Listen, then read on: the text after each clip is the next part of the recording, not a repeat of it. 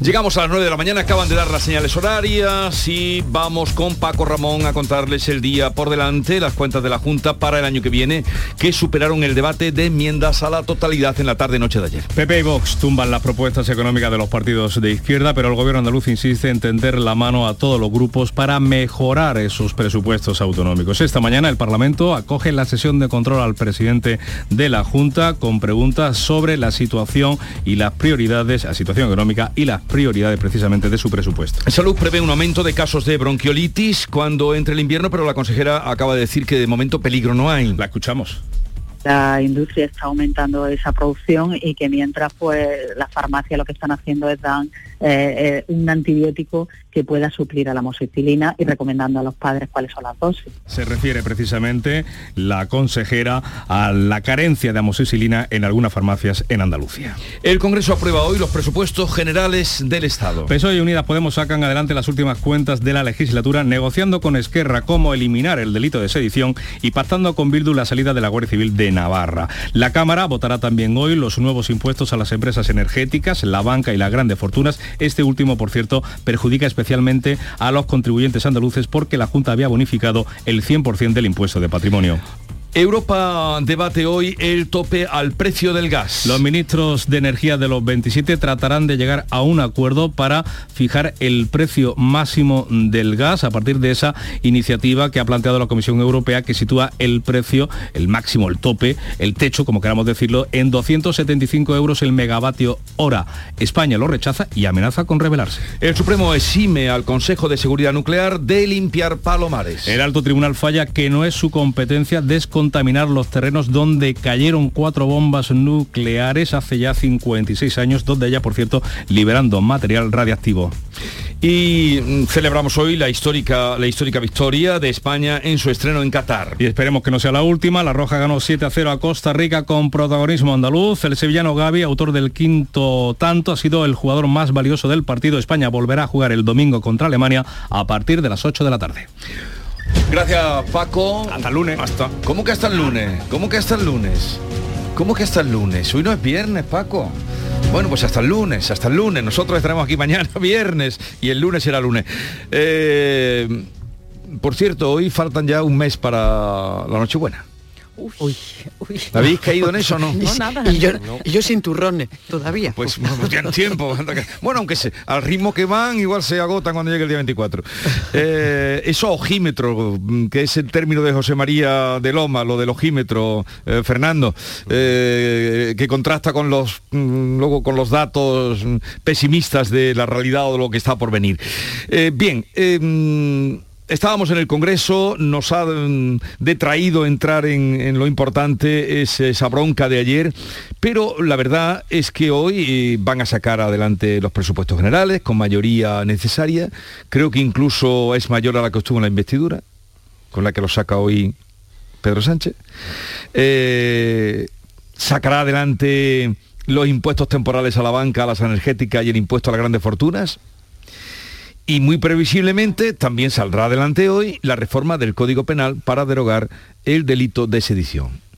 ¿Y ahora quién dice que el gobierno está en la cuerda floja? No, no, estamos... Eh, el la, verdad, es que es tremendo y es admirable la, ese manual de resistencia de, Pedro Sánchez que incluso mejora, mejora año a año sus números y por primera vez en todo lo que llevamos de legislatura se llega al día previo o ya al día de autos en el que se tienen que aprobar los presupuestos con todo atado y bien atado, que decía aquel, ¿no? Otras veces la cosa había estado muchísimo más en el alambre. La verdad es que eh, esa mayoría parlamentaria de, Pedro Sánchez hoy se va a demostrar que tiene buena salud, lo cual a mi juicio no creo que equivalga a, que se esté fomentando la salud del país por cómo se están eh, por cómo se están pergeñando las cosas y cómo se están eh, elaborando las cosas. Hemos visto algunos de los peajes que, se van a pagar con tal de sacar de los sacar adelante los presupuestos, el más reciente la salida de la Guardia Civil de tráfico de, Navarra, en lo que mm, es un gesto simbólico creo que, importante, pero bueno, también está lo que se va a votar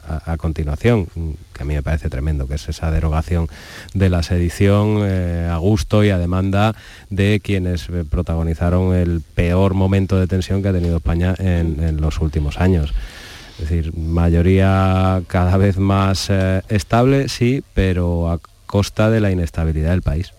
Y a costa de concesiones, ¿no? Porque da la sensación con todo el listado de, apoyo y con todo lo que va a conseguir el gobierno eh, aprobar, da la sensación de que, de que tiene una mayoría absoluta, ¿no? Que realmente no, no tiene, ¿no? Está en minoría. Pero claro, todos esos apoyos, todos esos votos lo ha logrado a costa de hacer concesiones que mm, no todo, o sea, otras comunidades autónomas no están de acuerdo, pero es que dentro del propio eh, PSOE esto también le va a generar un desgaste al propio Pedro Sánchez con el delito de sedición. Hay varones eh, socialistas, Paje, Lambán, que se han mostrado en contra de, eliminar este, este, este, delito, ¿no? Y precisamente por ahí va la campaña que, la campaña, ¿no? La iniciativa, ¿no? Que el PP de Feijóo ha puesto en marcha para que cada uno de los diputados voten de manera personal, uno a uno, el tema de mm. la sedición. Pero, ¿tú crees que alguno va a faltar a la mm. disciplina? a mí me da, la sensación de que no, que aunque haya voces críticas, aunque haya eh, debate interno y aunque haya algunos diputados que estén en contra, ahí todo el mundo se va a cuadrar y me da la sensación de que la disciplina de grupo va a funcionar perfectamente. Pero eso le puede dar pie al PP, pues bueno, para amplificar lo que comentábamos antes de las redes sociales y poner en cada comunidad autónoma o en cada provincia los diputados de Granada o a los de eh, Cuenca o a los de Valencia que han votado a favor de derogar la, la sedición, ¿no? Cuando vayan uno a uno votando a favor de este asunto, ¿no? Yo no, yo no creo que ninguno de los varones se vaya a sentir. Se sienten interpelados, sí, pero yo creo que, el efecto va a ser el contrario, que si en un momento dado pudieran eh, haber em, eh, expresado ese desacuerdo de una manera más contundente, no es, que, no es que ahora se vayan a retractar, pero lo van a decir más con la boca chica. No creo que ninguno vaya, vaya a cambiar eh, o sea, a votar en contra de la disciplina de partido por ello. De hecho, ya lo, ya lo han dicho, ¿no? Y además em, creo que justamente el efecto va a ser un poco el contrario, ¿no? Eh, bueno, mm, eh, gustará más o gustará menos, pero al final Pedro Sánchez lo, lo ha negociado o el, o el lo, ha negociado con los independentistas. Esto, estaba claro, los apoyos siempre vienen a, a cambio de contrapartida. La contrapartida de, eh, de Esquerra estaba bien clara, la, han puesto sobre la mesa desde el primer momento y bueno, mm, ya digo, nos gustará más o nos gustará menos. A mí personalmente pues no me, no me acaba de entusiasmar eh, esto porque creo que es también una manera de decir, bueno, pues lo que sé, lo que pasó eh, con aquel referéndum pues es como si no hubiera pasado nada, ¿no? Y sí pasó. realmente. y es también debilitar el, Estado. El Estado tiene una serie de mecanismos, tiene un código penal para, para, mantener, eh, para mantener el Estado, para mantener la unidad, para mantener la igualdad entre las comunidades autónomas. Y, lo que está ocurriendo es que se están eliminando esos contrafuertes, esos elementos que hacen que el, que el Estado esté unido o pueda tener mecanismos para defenderse, pues se lo están cargando es que no es lo mismo una contrapartida para aprobar unos presupuestos de una inversión en el cercanías de Cataluña o una mm. carretera o un aeropuerto que el tirar por tierra pues todas esas herramientas que como estáis diciendo han sido las que han permitido eh, hacer frente a un desafío soberanista que en España sabemos que existe y que si existía esa figura penal en el, en el código, el código penal en España, pues es por algo, no porque alguien se la hubiera inventado porque sí, si estamos desactivando todas esas herramientas que tiene el Estado para luchar contra un problema que verdaderamente tiene, pues en qué condiciones estamos dejando la, mm. pelea ante lo que, lo que pueda ocurrir, que ellos han dejado muy claro que tornaremos a hacer, ¿no? que lo volverán a hacer. Dicho esto, la, campaña del Partido Popular a mí me parece que es la campaña de la, de la leche derramada, que solo va a conducir a la, a la melancolía, mm. aunque sí creo que, bueno, que no está nada mal que cada uno de los diputados en esta y en muchísimas otras decisiones y votaciones que haya que hacer en el Congreso, pues se retraten que para eso le votamos y votamos una lista cada cuatro años en la que aparecen unos nombres que son, que son estas personas. Pero eh, yo dudo de que realmente al final esto vaya a ejercer eh, un verdadero desgaste sobre, sobre Pedro Sánchez, eh, que es absolutamente, verdaderamente hábil en, como decía antes, ir pasando las hojas del calendario, ir tapando un problema con otro y adormeciendo a la población en esa visualización que, que, que, expande de que la pelea aquí es eh, entre él y que venga a la derecha y que venga a la derecha. Yo no sé realmente qué efecto mm, tendrá esto. A ver, como tengo cita, bueno, estoy esperando la visita de Juan Bravo, que tú recuerdas, ¿no, Silvia, de, las sesiones parlamentarias, que va a venir. Quiero irme a otro tema antes de que os vayáis. ¿Os ha sorprendido la decisión que tomó ayer y la publicó en Twitter, creo que fue, eh, el alcalde de Cádiz, eh, José María González Kichi, diciendo que no se va a presentar, daba sus argumentos de que no concurrirá a las elecciones? ¿Os ha sorprendido que que cumpla su palabra. Claro, a ver, esto en general, que un político de cualquier partido cumpla su palabra, diga que se va y se va, esto es un poco sorprendente porque ya estamos acostumbrados a que es complicado que cumplan su palabra.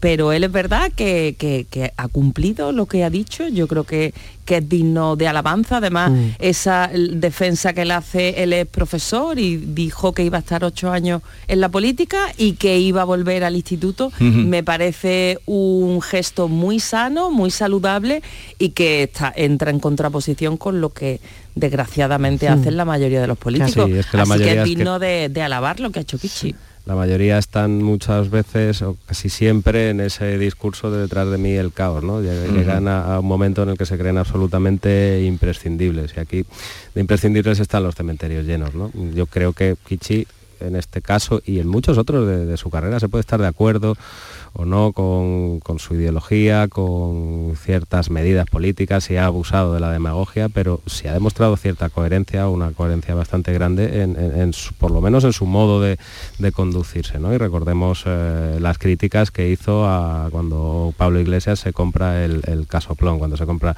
el, chalet. Puedes estar de acuerdo o no puedes estar de acuerdo, en su caso no lo estaba y lo soltó enfrentándose al líder. Bueno, pues aquí lo mismo.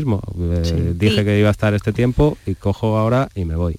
Y pues Kichi, que recordemos que es pareja de, de Teresa Rodríguez, ellos criticaron lo del chalet de Galapagar, de Irene Montero y Pablo Iglesias, y ellos siguen viviendo en el mismo piso de la viña, pequeñito, de, y, no se han trasladado es que con un sueldo de diputada parlamentaria y con un sueldo de alcalde no se puede mm, sí podían podían mejorar pero los precios de Cádiz y la vivienda sabes cómo son locura total o sea, ellos se han quedado en el pisito que tenían. Pues no, sé pues cómo es no sé los metros cuadrados que tiene pero que la vivienda en Cádiz está carísima. A ver pues eh, dime. Eh, no, que yo, que yo en esta cosa siempre digo, fijaos cómo está la cosa que, eh, que, al final entre todos hemos convertido la coherencia en noticia. Es decir, él, ha sido coherente y la verdad es que, bueno... Em, que no, abunda, Antonio. como no abunda, exactamente, esa es la cuestión, esa es la cuestión, que como no abunda, pues al final se convierte en noticia, pero así debería ser. si uno hace una promesa, cúmplala. Oye, eh, brevemente, ¿esto cómo va a caer en Almería, querida? Pero muy breve, Antonia, lo de que el Supremo exime al Consejo de Seguridad Nuclear de limpiar palomares. Bueno, pues como esto es, tan rápido, eh, lleva tanto historial judicial detrás de los tribunales y esto no, no, prospera, pues yo creo que ya es un, bluff más. Y bueno, eh, sobre todo en la zona, en la zona de Cuevas, es donde Palomares y los agricultores de, allí, los vecinos, eh, los que más va a afectar, pero mm, anímicamente, fundamentalmente anímicamente, porque realmente ya eh, eh, aquello de, bueno, ¿y entonces qué? Hace cincuenta y tantos años pasó esto, mm. eh, esto se contamina y aquí nadie paga. Bueno, pues... Si hubiera ocurrido en otro sitio, ¿En, dónde? En otra comunidad autónoma. Unos presupuestos de por medio, ¿no? Con unos presupuestos de por medio. unos presupuestos ¿Qué habría ocurrido? Bueno, Silvio Moreno, Fernando del Valle, Antonia Sánchez, gracias por estar con nosotros, que tengáis un bonito día. Gracias, y, igualmente. hasta la próxima. Adiós. Buen día, hasta luego. El 10, el 10 está acusado por violación. Hemos venido para apoyarlo. Lo que haya hecho Uno de cada dos mujeres ha sufrido algún tipo de violencia machista a lo largo de su vida. Si ni tú ni yo hemos ido y no vas a hacer nada para pararlo, entonces, ¿quién? Delegación del Gobierno contra la Violencia de Género. Ministerio de Igualdad. Gobierno de España. La vida es como un libro y cada capítulo es una nueva oportunidad de empezar de cero y vivir algo que nunca hubieras imaginado. Sea cual sea tu próximo capítulo, lo importante es que lo hagas realidad. Porque dentro de una vida hay muchas vidas y en Cofidis llevamos 30 años ayudándote a vivirlas todas. Entra en cofidis.es y cuenta con nosotros. Dicen que detrás de un gran bote del Eurojackpot hay un gran millonario. Esto, ¿y detrás de un gran millonario? Pues que va a haber un... Eurojackpot, el mega sorteo europeo de la 11, es más millonario que nunca. Porque cada martes y viernes por solo 2 euros hay botes de hasta 120 millones. Eurojackpot de la 11, millonario por los siglos de los siglos. A todos los que jugáis a la 11, bien jugado. Juega responsablemente y solo si eres mayor de edad. En cofidis.es puedes solicitar financiación 100% online y sin cambiar de banco. O llámanos al 900 84 12 15. Cofidis, cuenta con nosotros. Canal Sur Radio. Noviembre llega el Auditorio Nissan Cartuja cargado de humor y música. No te pierdas en este mes el tributo musical de Queen, la obra de teatro de Pablo Carbonell, Mercado de Amores, o el estreno de la nueva obra de teatro del Yuyu, El Gran Combate. Entra en auditorionissancartuja.com y descubre todos los espectáculos programados. No te quedes sin tu entrada. Repetimos, auditorionissancartuja.com. ¿Planeando salir de escapada o de fin de semana? Recuerda, hay otra Sevilla. Asómate a la provincia y disfruta de un turismo seguro en cada uno de sus espacios naturales, pueblos monumentales y alojamientos. Cambia de vistas. ProDetour Turismo de la Provincia, Diputación de Sevilla. Reciclos llega a tu ciudad. La nueva aplicación con la que podrás ganar premios solo por reciclar. Participa reciclando latas y botellas de plástico de bebidas. Cuida tu entorno y gana premios. Descárgate la aplicación Reciclos y empieza a formar parte del reciclaje del futuro. Ecoembes. ¿Sabías que Solarrica es para todos los públicos? Ven, aprovecha las ofertas de este mes y compra como un profesional. Envíos gratis a partir de 50 euros. Estamos en el Polígono Industrial Aeropuerto y en solarrica.com. Compra sin salir de casa. Los agricultores y ganaderos aseguramos nuestros vehículos, nuestras casas, nuestra salud. Pero a veces olvidamos asegurar el fruto de nuestro trabajo. Este año no olvides asegurar tu cosecha o explotación ganadera con las ayudas para seguros agrarios de la Junta de Andalucía. En el campo, trabaja sobre seguro. Infórmate en tu aseguradora. Campaña de información cofinanciada con FEADER. Junta de Andalucía. Noticia de última hora. Sube la luz, sube el gas, suben los alimentos. Pero en tiendas MGI, los juguetes siguen a 10, 15 y 20 euros. Porque estas navidades ningún niño se quedará sin juguetes. Tiendas MGI, mirando por tu ahorro. Visítanos en tu tienda más cercana o en tiendasmgi.es. Hay un secreto que dice que puedes probar un plato y viajar al pasado. Ponerle el broche dorado a tus recetas con el aceite de oliva más puro.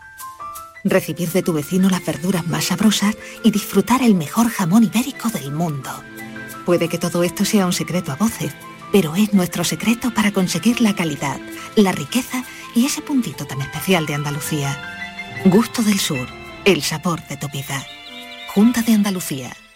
Te llevamos a los mejores rincones de Andalucía con Andalucía Nuestra. Todos los fines de semana te descubrimos los sonidos de cada provincia, su historia, sus tradiciones, su cultura. Una Andalucía fascinante, diferente y única en Andalucía Nuestra.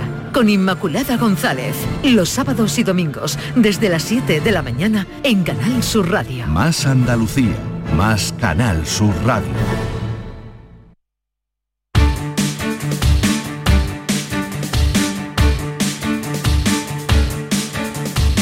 La mañana de Andalucía con Jesús Vigorra.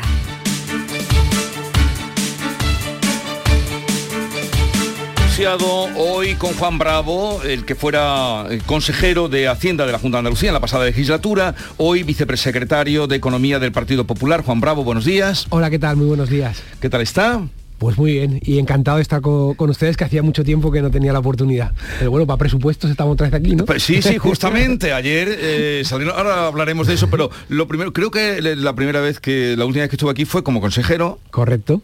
O sea que esta es la primera vez que viene sin coche oficial. Correcto, vengo con mi coche, que tampoco está mal, ¿no? Bueno, bueno, bueno. ¿qué, eh, ¿qué, panorama eh, usted día en Madrid, en la Villa y Corte, se presenta de la economía en España? Eh, díganos. Bueno, no hace falta que lo diga yo, ¿no? El tema es que todos los organismos de carácter nacional o internacional están apuntando a una desaceleración y unas dificultades para el año 2023 si recuerda, algunos ya lo apuntábamos en marzo o en abril, apuntábamos esta situación y cuando alguien ve la evolución del crecimiento de España del 7, 4,4, 3,7, 3,4, 2,7, 2,1, ahora dicen el 1, incluso algunos empiezan a decir 0, vemos que el último trimestre ya hemos crecido el 0,2 solo, igual que Europa, ya no hay esa, ese sentimiento de que crecíamos por encima de Europa. Yo creo que este país necesita algunas cosas importantes y creo sinceramente que nos están haciendo y es una enorme oportunidad que España no puede dejar pasar. Pero eh, los datos de crecimiento son malos, pero los de empleo están saliendo bien. Eh, explíquenos cómo puede ser eso. Bueno, cuando analizamos el empleo es verdad que la foto alguien puede verla así, pero fíjese, hay una figura que se ha hecho a raíz de la reforma laboral, que son los fijos discontinuos, que maquilla el resultado. Y usted dirá, pero bueno, ¿en qué maquilla? Pues en primer lugar, en los datos de desempleo, porque esos señores no computan como desempleados. Y cualquiera que nos escuche puede decir, ya, ya, pero antes tampoco computaban. Y es verdad. Pero antes había 200.000 contratos bajo esa figura y hoy hay 1,9 millones de contratos. Quiere decir que esa persona que trabaja dos horas a la semana, o tres horas, o dos días, no computa como desempleado. Y sin embargo la realidad es que gran parte del tiempo está desempleado, con lo cual eso provocaría que esas cifras que tenemos del desempleo serían superiores. Si además tenemos en cuenta que tenemos el doble prácticamente que el desempleo medio de la Unión Europea, pues nos hace ver que los datos son tan buenos. Y luego otro, otro dato que quizá es el realmente importante. Cuando analizamos tenemos que ver el número de horas trabajadas en España y resulta que estamos en menos número de horas trabajadas que había en el año 2019, con lo cual si hay supuestamente más gente trabajando y hay menos horas trabajadas, quiere decir que la gente está, está contratada menos horas y con lo cual su situación laboral es peor. Entonces, por eso nosotros defendemos que esto no es, la reforma laboral tiene que aspirar a un trabajo de calidad, con, condiciones buenas y sobre todo con productividad para que sea interesante. Bueno, hoy estamos, eh, luego volveremos a ese asunto, pero hoy estamos en un día en el que ayer, eh, pues un paso importante para los presupuestos de la Junta de Andalucía para el año que viene y hoy se van a aprobar eh, los de los presupuestos generales del Estado. señor Bravo, ¿de qué dependen que unos presupuestos salgan adelante? ¿De la reforma del Código Penal? ¿De la mayoría absoluta? ¿O de que las cuentas estén bien hechas? Vamos a ver, yo creo que a los españoles lo que le tiene que importar, lo primero es que las cuentas estén bien hechas. Y el problema, enlazando con lo que dice, es que cuando uno tiene que negociar con tantos y ceder tantos para a cualquier precio estar en el gobierno, se provocan situaciones como sedición, como malversación, como la salida de la Guardia Civil de Navarra, es decir, se pagan unos precios tan altos que al final las cuentas, como algunos dicen, se convierten en cuentos. Entonces es un problema, porque cuando no somos creíbles como país, cuando no trasladamos seguridad jurídica, los inversores no quieren venir. Doy un dato. Se han sacado, la energía es un factor fundamental. Se sacó una subasta hace poco de 3.000 megavatios y hemos conocido que no se han adjudicado ni 50. Podemos lanzar el mensaje que queramos, pero hay 3.000 megavatios y 3.000 oportunidades de desarrollo en este país que han decidido los inversores que no quieren venir a España, porque todo eso que usted está contando hace que no crean en este país. Eso es justo lo contrario de lo que tenemos que hacer. Creo que es el ejemplo de Andalucía, de lo que se ha hecho en Andalucía, es el que habría que intentar extrapolar al ámbito nacional. Y cuando uno tiene mayoría absoluta, yo creo que lo que ha hecho tanto Carolina España, la consejera, como lo que ha hecho el presidente Juan Moreno, es lo que hay que hacer. El tener una mayoría suficiente te tiene que llevar a tener más capacidad de negociación y ser generoso, que creo que es lo que de alguna manera se ha intentado con este presupuesto de Andalucía. Pero usted tenía las cuentas bien hechas, por lo menos eso creíamos muchos, eh, que usted tenía bien hechas las cuentas el año pasado y no lo sacó adelante. Y no fuimos capaces, y, esa es una parte que, que, como ustedes saben, intentamos hasta el final, luchamos al máximo por conseguir, y hubo determinados partidos pues que decidieron, a pesar de todos los intentos y todas las negociaciones, pues que, no lo sacaban, no, no eran el momento de apoyar. El resultado es que cuando luego vas a las elecciones, los ciudadanos son los que deciden y valoran las gestiones de unos de otros. Y yo creo que la gestión que hizo el presidente Juanma Moreno tuvo el refrendo más importante que se haya podido tener eh, en el conjunto de España, si vemos las comunidades autónomas. Y cuando vemos la situación del gobierno central, el hacerlo de otra forma también creo que empieza a tener sus consecuencias. ¿no? Entonces yo creo que yo creo que al final hay que tener buenas cuentas, hay que tener generosidad, capacidad de negociación tampoco se puede ceder todo a cambio de mm. todo. Nosotros ahí yo creo que intentamos ceder todo lo posible, pero dentro de un equilibrio para que las cuentas fueran lo más importante, no, no el estar en el poder. O sea que la frustración que usted se llevó mm, la da por bien empleada eh, mm, con la respuesta que luego tuvieron en las elecciones de su partido. Bueno, yo creo que es verdad que había una dificultad, yo, yo, lo pasé mal porque creo que luchamos muchísimo para llegar, creo que hicimos gestiones para intentar que fuera, fuera eh, apoyable, si me permite la expresión, el presupuesto no lo conseguimos, pero creo que luego los andaluces reconocieron todo ese esfuerzo que había hecho Juanma Moreno y todo el equipo. Y cuando fueron a las urnas dijeron, nosotros queremos esa forma de gobierno, queremos esa forma de gestionar un presupuesto, queremos esa forma de cuadrar las cuentas públicas y sobre todo queremos esa forma de hacer un presupuesto abierto a todo el mundo en el que todo el mundo pudiese participar. Bueno, hoy se van a aprobar más cosas, además de los presupuestos generales del Estado. Se va a aprobar eh, ese impuesto extra a la banca, a las energéticas y a las grandes fortunas, eh, llamado impuesto de solidaridad y se va a aprobar también, por lo que yo le decía antes, de qué tiene que ver para que se aprueben o no unos presupuestos, eh, el- el- bueno, el- la modificación del Código Penal en, en lo tocante a el delito de sedición. Eh, ¿Qué opina de, sobre todo vamos a los impuestos, que es lo que más le concierne, los, los impuestos que se van a aprobar? Eh, vamos a grandes fortunas, bancas energéticas. Vamos a ir uno por uno, ¿no? Lo primero es, ¿alguien discute que si hay alguien que ha tenido unos beneficios extraordinarios por situaciones excepcionales, se le pide un esfuerzo? Yo creo que eso nadie lo discute. ¿Qué ha marcado Europa? Europa dijo, oiga, a las energéticas, a las renovables, le ponemos un tope y con eso eliminamos los beneficios extraordinarios. Y aquí en España, eh, y decía, bueno, perdón, y decía, y el resto, sobre los beneficios extraordinarios, pongámosle un gravamen. Y en España deciden que no es sobre los beneficios extraordinarios, sino sobre la facturación. Y la gente a veces me pregunta, ¿y eso qué diferencia? Digo, mira, muy sencillo. Una empresa que facture mil millones de euros y tenga pérdidas de 50, con el impuesto español paga 12 millones de euros. Con el impuesto europeo, cero. Esa misma empresa que factura mil millones de euros pero gana 200 millones de euros, con el impuesto español paga 12. O sea, da igual que gane que que pierda. Con el impuesto europeo no paga 12, paga 66 millones de euros. Y eso es lo que nosotros le planteábamos al gobierno. Le dijo el presidente Fijo, oiga, si lo hacen como dice Europa, tienen nuestro apoyo, no hace falta que hablemos más. Salió la, la vicepresidenta Teresa Rivera y salió la ministra María Jesús Montero diciendo que lo iban a adaptar a lo que decía Europa, cosa que no han hecho. Pues evidentemente lo que están haciendo corre muchos riesgos de que sea recurrido, de que haya que devolver el dinero cobrado y sobre todo expulsa la inversión porque estás cambiando las reglas del juego. En cuanto a la banca, lo mismo. Sobre los beneficios extraordinarios, nadie lo discute, pero le estamos poniendo un impuesto sobre la sobre digamos entre comillas la facturación cuando el Banco Central Europeo, cuando los informes externos están diciendo que esa no es la fórmula y que eso puede generar graves perjuicios. Y ya lo hemos visto con la ley del solo sí es sí, saltarse los informes, lo que está hay que hacerlo en coordinación. El Fondo Monetario Internacional ayer les vuelve a decir, cuidado con el impuesto a las energéticas y a la banca. Y por último, con el impuesto del patrimonio BIS, porque ellos lo pueden llamar como quieran, pero es un impuesto del patrimonio BIS, de hecho en el propio impuesto hace referencia al impuesto del patrimonio que ya existe, lo que hay es una invasión de competencias de las comunidades autónomas, una imposición de la fiscalidad del Partido Socialista sobre toda España cuando eso es una competencia de las comunidades autónomas. Fíjese, la, la Constitución española dice en el artículo 134 que la ley de presupuestos no puede crear tributos, solamente podrá modificarlos. Oiga, han introducido en una proposición de ley, a través de una enmienda que no ha dado lugar a que se pueda debatir, un impuesto. A través de una enmienda, nadie. Es una enmienda, o la votas o no la votas. Oiga, Macron, cuando retira el impuesto de patrimonio de Francia, es porque 60.000 franceses han marchado y porque 200.000 millones de capital han salido.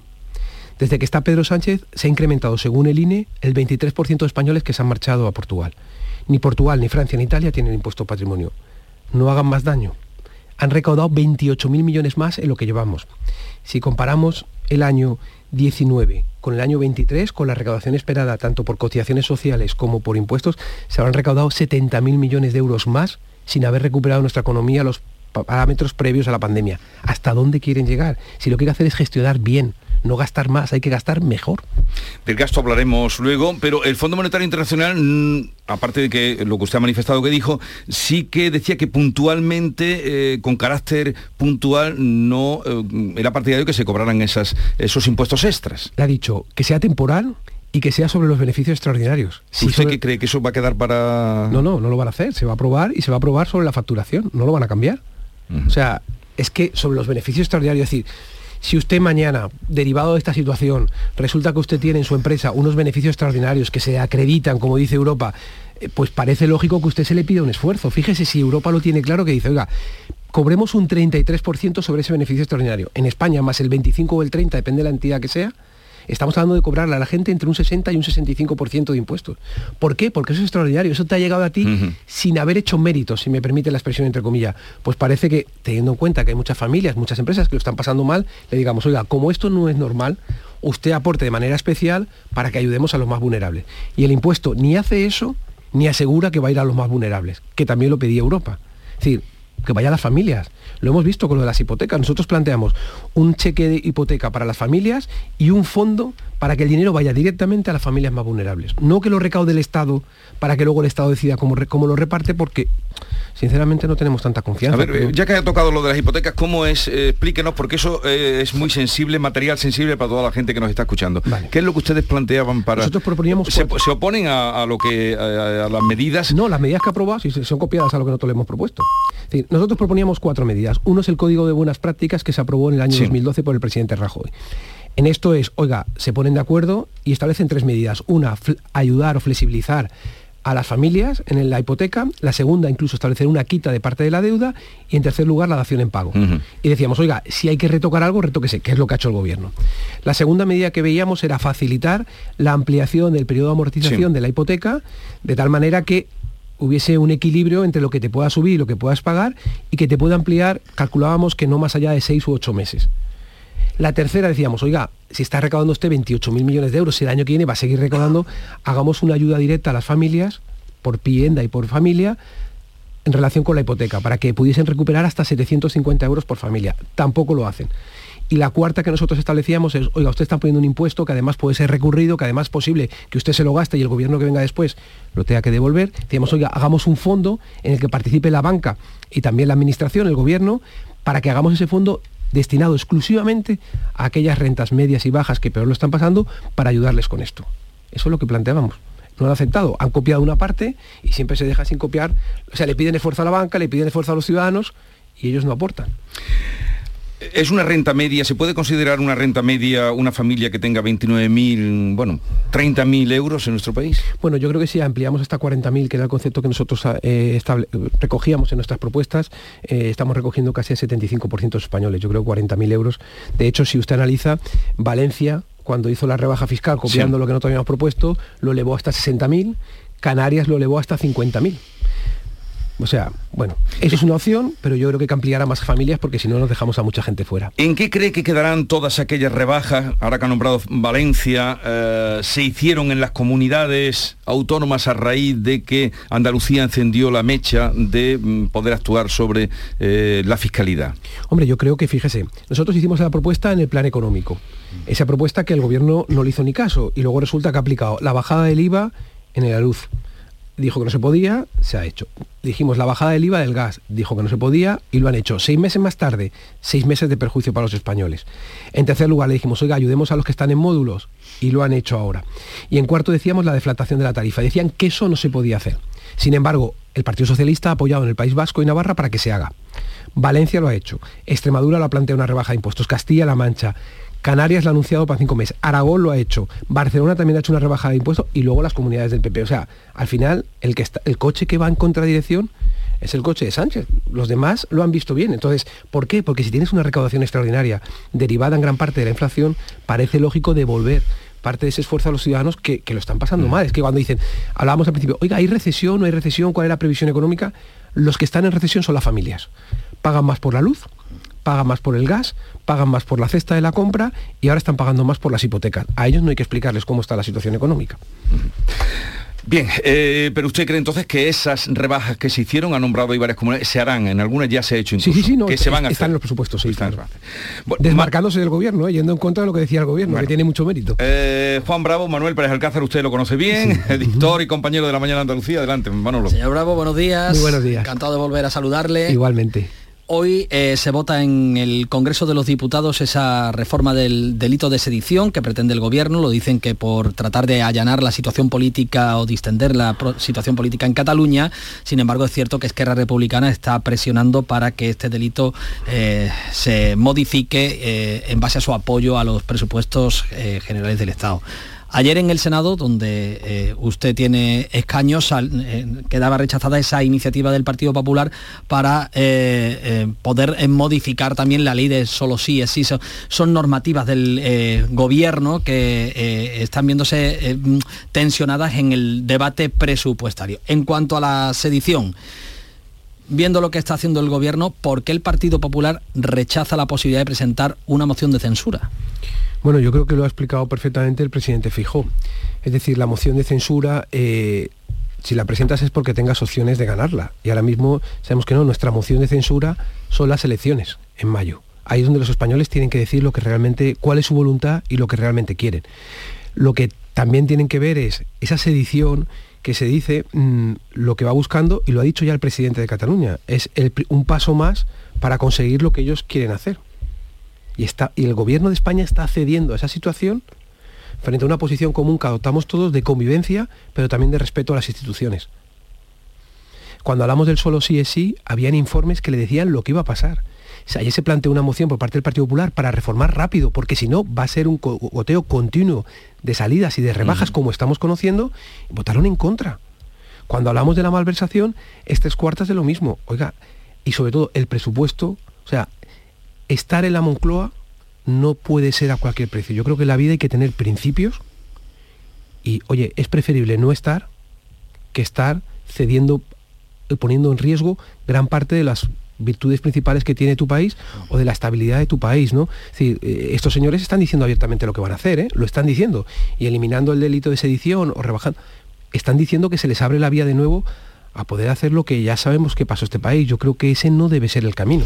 Todo apunta a que va a salir adelante en la votación del día de hoy. Sí, porque no hay precio. ¿Cuál es el siguiente paso por, parte del Partido Popular? Repetimos, estamos ofreciendo, el, presidente Fijó ha planteado un plan económico, ha planteado un plan energético, ha planteado un plan de reforma del artículo 49, planteamos un acuerdo en materia del Consejo General del Poder Judicial. O sea, no paramos de poner cosas encima de la mesa para intentar ser capaces de tener otra forma de hacer este país y de construir este país. Nuestro camino tiene que ser seguir convenciendo a los españoles, como está pasando, de que existe otra forma de hacerlo y que evidentemente no ceder todo. Dicen, es que conseguimos acuerdos. Hombre, si lo cedes todo, si nosotros hubiéramos cedido todo en el presupuesto del año y hubiéramos disparado las cuentas y hubiéramos todas las partidas que nos pedían, a lo mejor el presupuesto hubiera salido, pero yo creo que eso hubiera sido malo para Andalucía. Hoy comienza una ronda de mítines, el señor Feijó, creo que en Extremadura, mañana estará por Andalucía precisamente para tratar de hacer llegar a la gente esta situación en torno a eh, la rebaja del delito de sedición, ¿no? a eh, la negociación que el gobierno está llevando a cabo con los independentistas y que puede facilitar que vuelvan a concurrir en elecciones, sí, en caso de que se rebaje el de sedición no solo, sino también el de malversación. Sí, eh, o sea, es establecer el entorno para que puedan, de alguna manera, eh, hacer lo que ya hicieron. Es que lo ha dicho, el es que es muy fuerte, es que el presidente de Cataluña, Pérez Aragonés, lo ha dicho, que lo va a hacer. Bueno, usted se ha ido a Madrid, se lo han llevado, lo han seducido eh, para que organice el plan económico mm, del Partido Popular. Si el Partido Popular o Feijó llega a, la Moncloa, ¿cuál es el plan económico que usted tiene preparado? Bueno, lo que estamos trabajando con el equipo, lo que está trabajando con el presidente Feijó, si tuviésemos, son seis líneas principales. y, muchos de los que me nos escuchen dirán, pero eso es lo que hemos hecho en Andalucía. Es que yo creo que el modelo andaluz se tiene que extender al resto de España, porque los resultados son evidentes. En primero, una fiscalidad para el empleo, la inversión y el crecimiento, es decir, no es bajar por bajar, es como hemos hecho aquí, buscando ganar determinados ámbitos. En segundo lugar, una reducción del gasto político superfluo, como están pidiendo todas las instituciones, como se hizo en Andalucía. Un tercero, que sería una simplificación administrativa y reducción de trabas burocráticas y una reforma de la administración, y creemos que están los entornos necesarios para, conseguirlo. Una cuarta, que es el uso de los Next Generation y los fondos europeos. De aquí al 2027 hay una capacidad de gestión de fondos europeos de aproximadamente 200.000 millones de euros Recordemos que hubo tres momentos. Felipe González en el 86 cambió este país con los fondos europeos. Aznar entre el 98 y el 2002 con la entrada en el euro y en Maastricht. Y ahora es el tercer proceso de Europa. Si no lo aprovechamos será una enorme pérdida. En quinto lugar, el crecimiento. Tenemos que ver las posibilidades que tenemos de crecimiento y hay sectores como por ejemplo la energía que nos pueden dar una capacidad y una posición extraordinaria para liderar Europa. Y por último, todo esto que hacemos, como pasó en Andalucía y como está pasando en Andalucía, tiene que estar orientado a generar empleo. Si nosotros en vez de estar en el 12,6 de desempleo estuviésemos en la mitad, en España habría un millón y medio más de personas trabajando y gran parte de los problemas que estamos hablando de tipo económico, de pensiones y tal, no serían un problema. Ha nombrado usted los Next Generation, usted fue muy crítico, yo recuerdo en otras entrevistas cuando hablaba, primero que no lo sabían, no lo informaban, luego que se estaban... En la actualidad, cómo se están repartiendo los Next Generation, cómo se están ejecutando y cómo se están invirtiendo. Bueno, ¿Qué sabe usted? Sí, sí, eh, eh, se acuerda, agradezco mucho que, recuerde ese tiempo atrás, porque cuando nosotros hablábamos nadie nos hacía mucho caso y ahora todo el mundo viene a decir, oye, que los Next Generation no funcionan. Europa dice, oiga, es que no, la presidenta de la Comisión de Seguimiento Presupuestario dice, es que no sabemos en qué se lo gasta Europa. Los distintos órganos que están estudiando dicen, es que no se está gastando el dinero, no se está ejecutando. Algunos lo venimos avisando desde hace un año. Esa es la realidad. El dinero no está llegando. Por eso las previsiones del Banco... Pero el dinero está llegando a dónde? A las familias, a las empresas, donde tiene que llegar. Pregunten ustedes cuando vengan aquí empresarios si les ha llegado algo del Next Generation. Entonces el gobierno considera que está ejecutando cuando manda el dinero a DIF. No, no. El dinero se ejecuta cuando le llega a la empresa que hace las ampliaciones. El dinero llega cuando hay una convocatoria y el dinero le llega a la gente. Eso es lo que tenemos que ver el sistema que está utilizando el gobierno ya le dijimos que no valía. ¿Por qué? Porque hay otros países como Francia, como Italia, como Portugal, que están utilizando incentivos fiscales o fórmulas fiscales que lo que permiten es agilizar esa fórmula de la inversión y hacer muchos menos papeles, mucha menos burocracia. Nosotros Aquí lo hemos hecho con los fondos europeos que gestionamos y cuando nosotros llegamos había una media de gestión de 500 millones y este año se va a cerrar, me decían ayer, con 1.600, 1.700 millones del marco 14-20. Otra cosa que la gente entiende perfectamente lo que usted diga y la tema pensiones. Con una inflación subyacente del 6,2 que tenemos, ¿qué opina de la revalorización de las pensiones de acuerdo con el IPC al 8,5%? ¿A dónde nos lleva eso y qué opina? Vamos a ver, nosotros, eh, eso se acuerda en el Pacto de Toledo, que además se decide hacer el Pacto de Toledo hace ya muchísimos años para sacar el debate de las pensiones del debate político. Y este gobierno lo ha querido meter como un debate político. Se acordó subir las pensiones al IPC. ¿Qué ha dicho Gentiloni? Gentiloni ha dicho, oiga, no me preocupa, lo mismo que hemos dicho nosotros desde hace ya, desde abril, no me preocupa las pensiones en los próximos años, me preocupa las pensiones en las próximas décadas. Este gobierno ha hecho unas promesas a Europa de unas reformas que no está haciendo y que no van a recaudar lo que estaba previsto. Yo le he dicho, si nosotros tuviésemos el paro a la media de la Unión Europea, habría un millón y medio más de personas trabajando. No estaríamos hablando de este problema. Entonces, el problema de las pensiones es, nosotros que se revaloricen al IPC no le vemos un problema. Lo que vemos un problema es del sistema. Si el sistema no está eh, equilibrado, compensado, podemos generar un problema a las generaciones futuras. Y tenemos que cuidar porque los pensionistas no, tienen capacidad de actuación ya. Es decir, un pensionista cobra lo que le dé el Estado, lo que todos nosotros le aportemos. Hay que protegerlos de una manera especial pero hay que hacer el sistema, hay que hacer crecimiento, hay que hacer reducción de trabas, hay que hacer que nuestra economía haya más gente trabajando. Esa es la clave para conseguir que las pensiones salgan adelante. O sea, más, eh, usted mm, ve bien que se suban con el IPC, pero que haya más gente trabajando. Necesitamos que la economía funcione.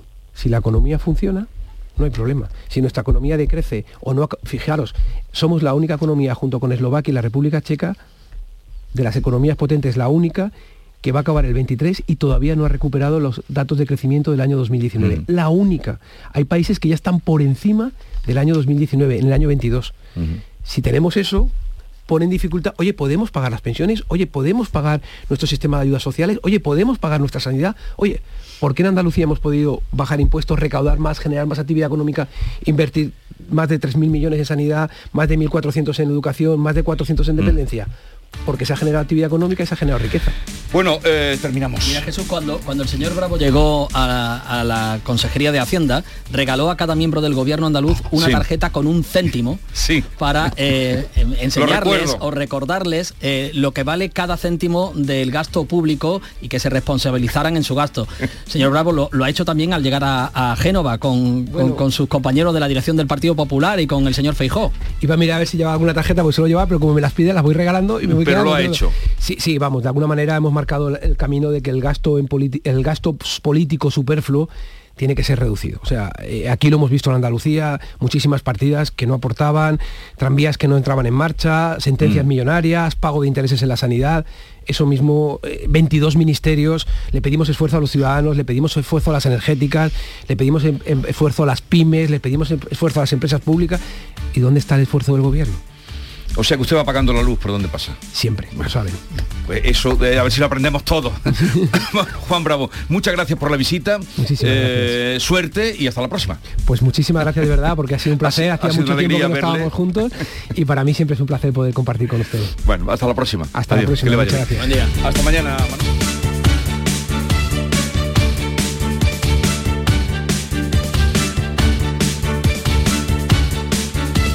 En Canal Sur Radio, La mañana de Andalucía con Jesús Vigorra. Ser jugador de la selección hace que todos los focos estén puestos en ti.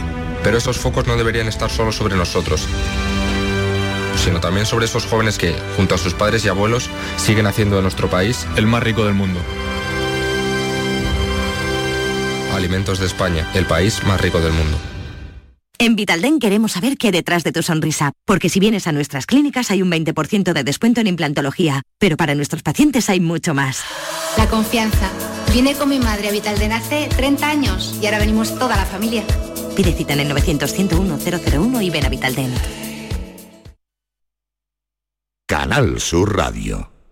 Tú pones toda tu ilusión en tu futuro y en Caja Rural nuestros expertos en planes de pensiones te ayudarán a alcanzarlo con éxito. Planes de pensiones de Caja Rural. Construyendo tu futuro seremos imbatibles. Ven antes del 31 de diciembre y obtén interesantes incentivos. Documento de datos fundamentales para el partícipe. Alertas de liquidez. Indicador de riesgo. Planes en promoción y condiciones en segurosrga.es.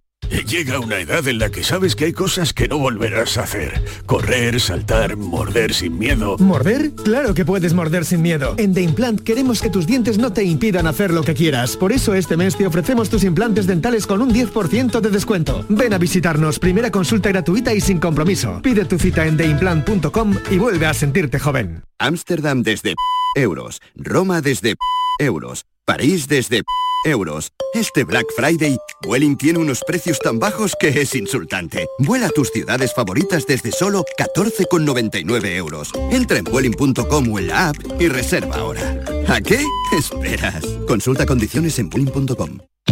Reciclos llega a tu ciudad.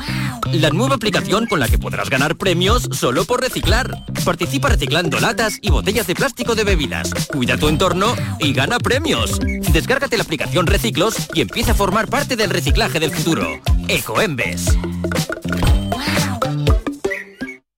La Diputación de Sevilla actúa contigo. Con el plan Contigo, para reactivar la economía y el empleo en toda la provincia. 470 millones de euros en empleo e inversión. Actúa contigo. 470 millones de euros para generar empleo y dar apoyo a las empresas de la provincia. Una inversión histórica para nuevas obras e infraestructuras. Plan Contigo, Diputación de Sevilla.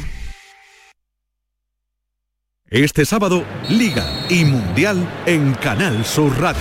Desde el Estadio de la Rosaleda te contaremos el encuentro Málaga-Ponferradina. Y sobre todo, los partidos del Mundial de Qatar 2022 con internacionales de equipos andaluces en el Francia-Dinamarca y el Argentina-México. Este sábado, desde las 3 de la tarde, en la gran jugada de Canal Sur Radio con Jesús Márquez. Con el patrocinio de Agua Sierra Cazorla y Centro Comercial Lago. Unidad, igualdad, esperanza. Tú puedes. Hemos salvado miles de vidas. Contra la violencia de género, cada paso cuenta. Recuerda siempre este número. 900-200-999. Junta de Andalucía. Foro Flamenco de Canal Sur Radio. Este lunes 28 de noviembre te invitamos a disfrutar de una edición especial Navidad con la actuación de la familia Rancapino. Desde las 5 de la tarde en el Teatro Fundación Cajasol. Entrada libre previa recogida de invitaciones en taquilla de la Fundación Cajasol. Calle Álvarez Quintero, Sevilla. Edición especial Navidad Foro Flamenco de Canal Sur Radio. Con el patrocinio de la Fundación Cajasol. A ver, que me pregunta la gente que qué tiene mi programa, el programa del Yuyu, para que funcione tan bien y sea tan genial. Pues simplemente reírse de uno mismo, para poder reírse de todo. Y por supuesto, mucha guasa, una pizca de ternura, cuarto y mitad de ocurrencia y otro tanto de cara dura. La complicidad de mi Charo Pérez y sobre todo a vosotros, o sea, a la gente que cada día lo escucha, la gente que nos sigue en redes sociales y que se descarga el programa de la radio a la carta y que sois legión. El programa del Yoyo. De lunes a jueves a las 10 de la noche. Más Andalucía, más Canal Sur Radio. Canal Sur Radio. Si necesitas un electrodoméstico, ¿por qué pagar de más en grandes superficies? Ven y paga de menos en Tiendas El Golpecito. Tus primeras marcas al mejor precio y una selección de productos con pequeños daños estéticos con descuento adicional y tres años de garantía. Tiendas El Golpecito. Ahorra hasta el 50% en tus electrodomésticos. 954-100-193 y tiendaselgolpecito.es. ¿Buscas un espacio diferente para celebrar tus eventos? Nuestros barcos son el lugar de celebración ideal para bodas, cumpleaños y reuniones familiares. Sorprende a tus invitados con una experiencia inolvidable con Cruceros Torre del Oro. Más información en el 954-561-692 o en crucerosensevilla.com. Sigue la corriente del río. Navega en la inmensidad del océano. Adéntrate en la jungla. Descubre lo desconocido. Sumérgete en un mundo de medusas. Rodéate de peces tropicales y echa raíces en el manglar. Ya estás conectado. Déjate abrazar por el mar. acuariosevilla.es La Diputación de Sevilla actúa contigo. Con el plan Contigo, para reactivar la economía y el empleo en toda la provincia. 470 millones de euros en empleo e inversión. Actúa contigo. 470 millones de euros para generar empleo y dar apoyo a las empresas de la provincia. Una inversión histórica para nuevas obras e infraestructura. Plan Contigo, Diputación de Sevilla. ¿Sabías que Solarrica es para todos los públicos? Ven, aprovecha las ofertas de este mes y compra como un profesional. Envíos gratis a partir de 50 euros. Estamos en el Polígono Industrial Aeropuerto y en solarrica.com. Compra sin salir de casa. Canal Sur Radio.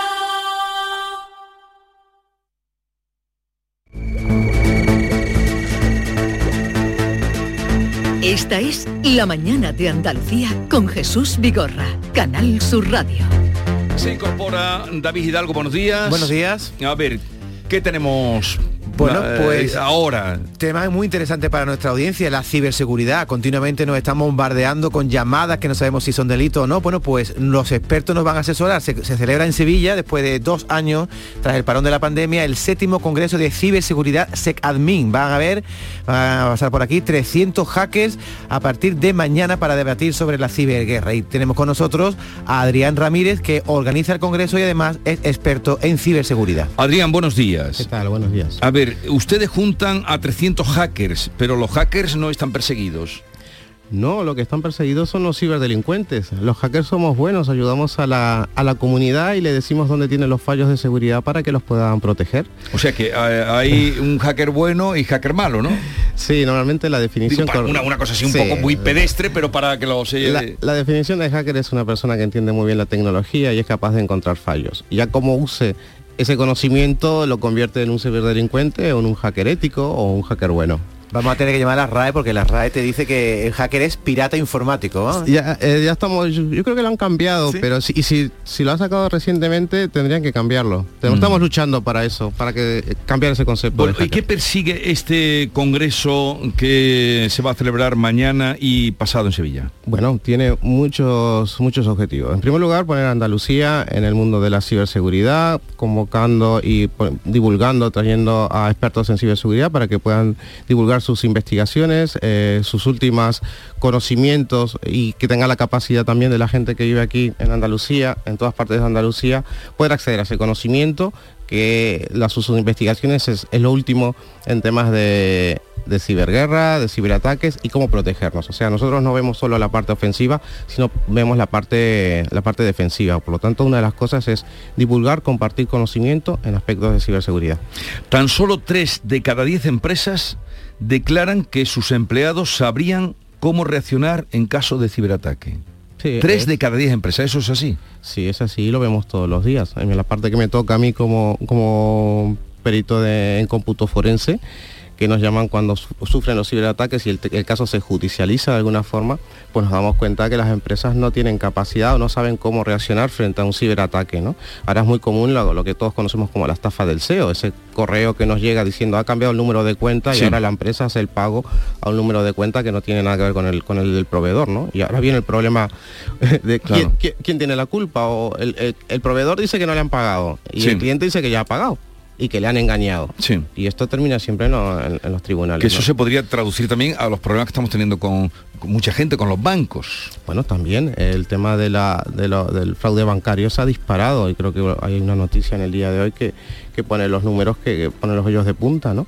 Eh, es cómodo, fíjate todo lo que necesitabas antes para poder asaltar un banco, ¿no? A nivel físico, buscar el plan de fuga, etcétera, etcétera. Pues ahora simplemente con mandarte un correo o un SMS con un enlace donde tú piques, meten un troyano bancario y te pueden básicamente vaciar la, la cartera. Si lo hacen eso la misma operativa multiplicado por miles de personas, la fortuna que puede, se puede estar levantando. ¿no? Y por otro lado, hay un también por parte de la banca, para no generar un pánico, un, un secretismo, hay muchas cosas que, no, que no se están haciendo públicas realmente. ¿no?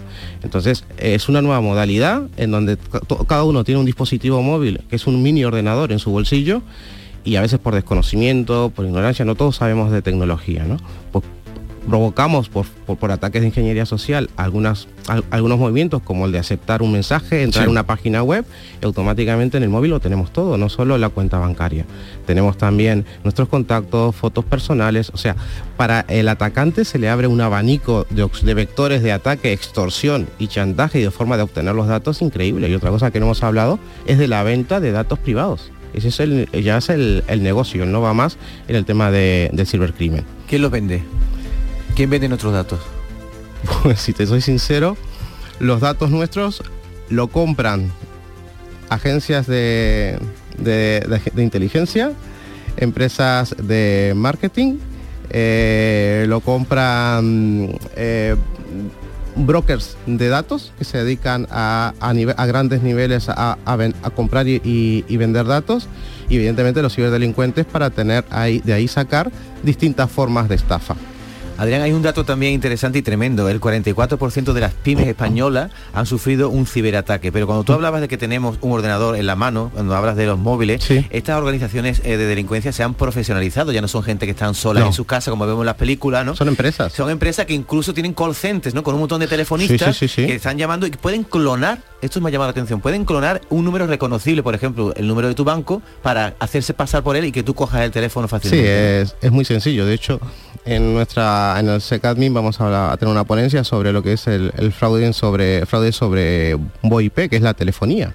Hay muchas formas, eh, por ejemplo, en fraude de telefónico y uno de ellos es justamente el de poder enmascarar el número con el que nos llama.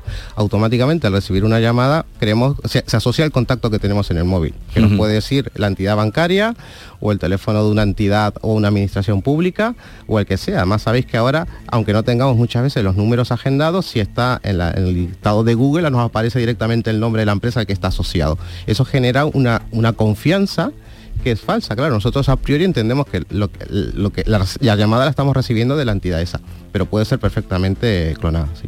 ¿Qué es el malware bancario?